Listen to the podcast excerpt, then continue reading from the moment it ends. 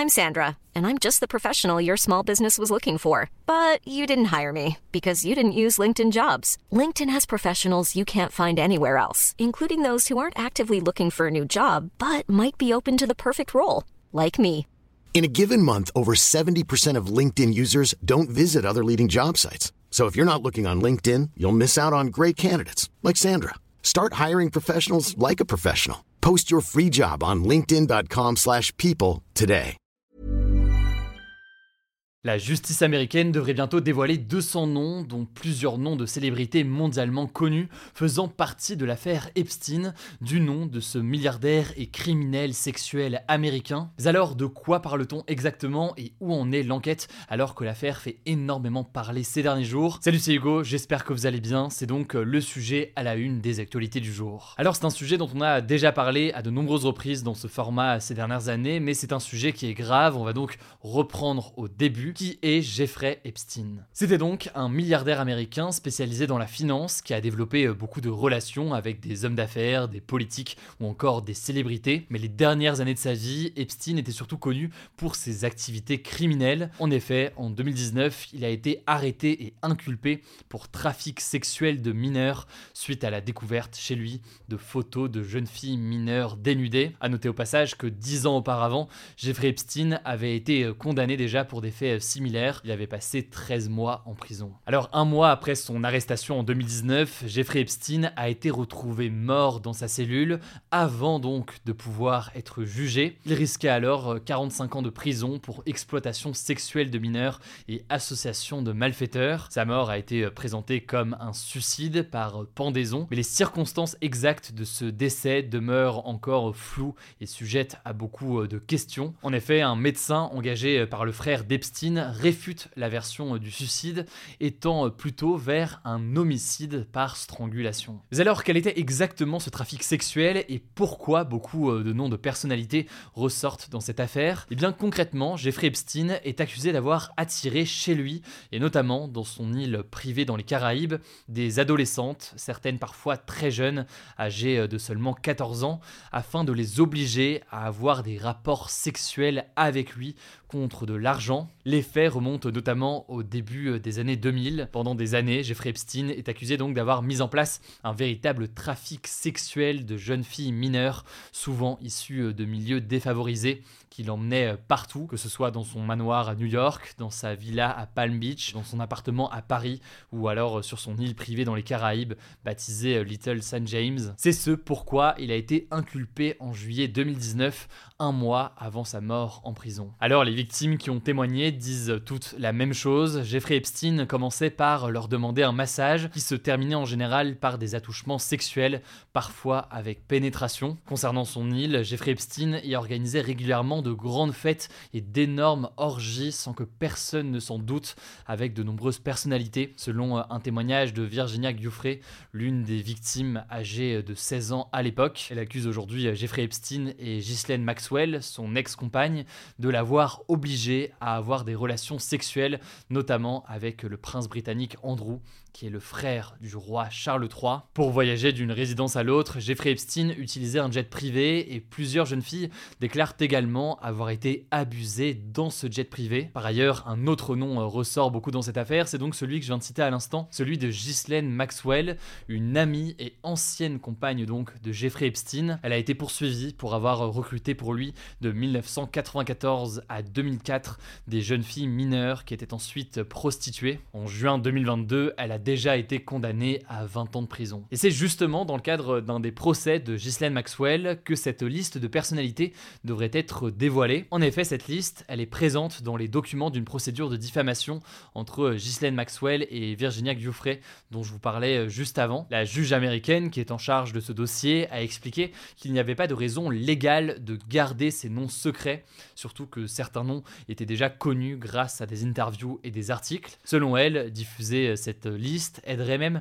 à identifier d'autres personnes encore anonymes. Alors attention, sur cette liste-là, il faut bien comprendre que cette liste, ce n'est pas une liste des personnalités qui auraient forcément pris part à des crimes sexuels. Il s'agit en fait d'une liste de tous les noms des personnes citées dans cette affaire. Ça peut donc être des victimes, des témoins, des employés de Epstein, des complices ou encore des fréquentations de Epstein. Jusqu'ici, les noms étaient toujours anonymisés dans les documents euh, judiciaires. À noter que certaines personnes qui figurent sur cette liste ont déjà été identifiées publiquement. Selon euh, le journal britannique The Guardian, il est presque certain qu'on y trouvera un ancien président américain, des acteurs, des universitaires et notoirement le prince britannique désormais reclus, donc euh, le prince Andrew. Les noms des anciens présidents américains Bill Clinton et Donald Trump reviennent aussi beaucoup car ils étaient connus pour être amis avec Epstein. Par exemple, toujours selon le média The Guardian, les carnets de vol personnels tenus par l'un des pilotes de Epstein montrent que Bill Clinton a beaucoup volé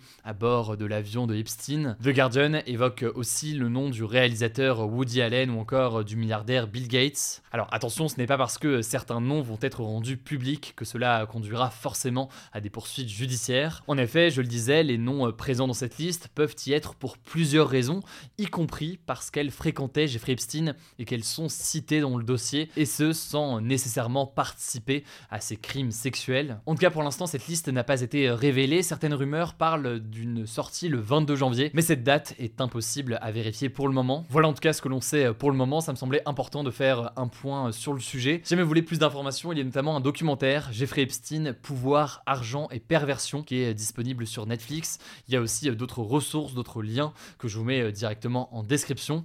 Je vous laisse avec Blanche pour les actualités en bref et je reviens juste après. Merci Hugo et bonjour à tous. On commence avec cette actu. Emmanuel Macron a appelé ce mardi Israël, je cite, à éviter toute attitude escalatoire, notamment au Liban. Cette déclaration fait suite à la frappe attribuée à l'armée israélienne qui a tué ce mardi le numéro 2 du Hamas à Beyrouth, la capitale du Liban. C'est la première fois depuis le 7 octobre que Beyrouth est visée par une frappe, ce qui fait craindre un élargissement du conflit dans toute la région. Le Hezbollah, un groupe islamiste libanais considéré comme terroriste par certains pays et qui soutient le Hamas, a affirmé que ce crime ne pas sans riposte ou impunité. Le Premier ministre libanais a de son côté accusé Israël de vouloir entraîner le Liban dans une nouvelle phase de confrontation. On en parlera plus en détail ce jeudi. Deuxième actu, en Iran, une double explosion a fait au moins 103 morts et plus de 170 blessés près de la tombe de Qassem Soleimani, un ancien général des gardiens de la révolution selon la télévision d'État iranienne. Cette dernière affirme qu'il s'agit d'une attaque terroriste. Les gardiens de la révolution, c'est une branche des forces armées iraniennes fondée après la révolution iranienne de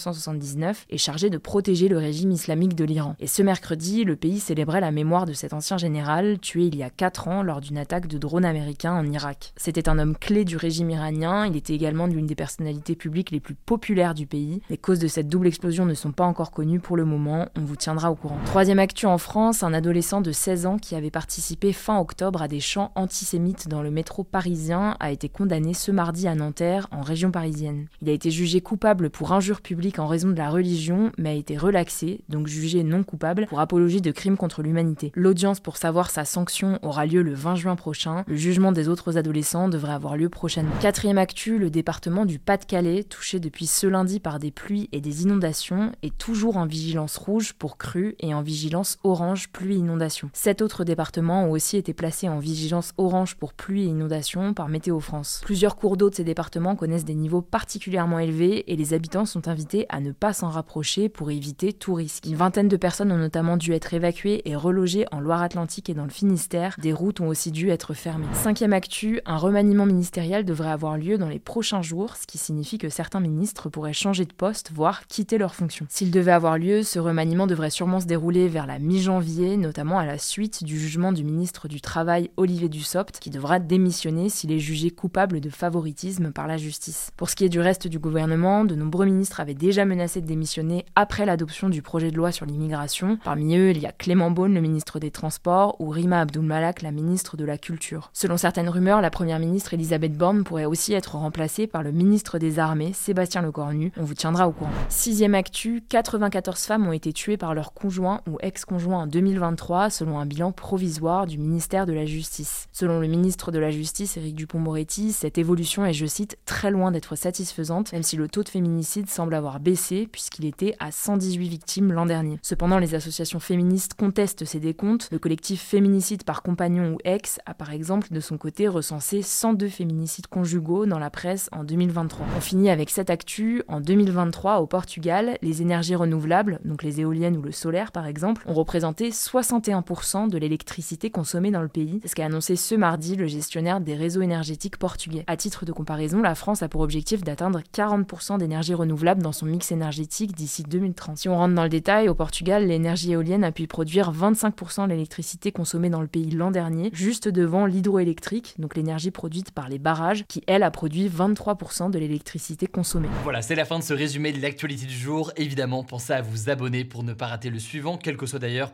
l'application que vous utilisez euh, pour m'écouter. Rendez-vous aussi sur YouTube ou encore sur Instagram pour d'autres contenus d'actualité exclusifs. Vous le savez, le nom des comptes, c'est Hugo Décrypte. Écoutez, je crois que j'ai tout dit. Prenez soin de vous et on se dit à très vite.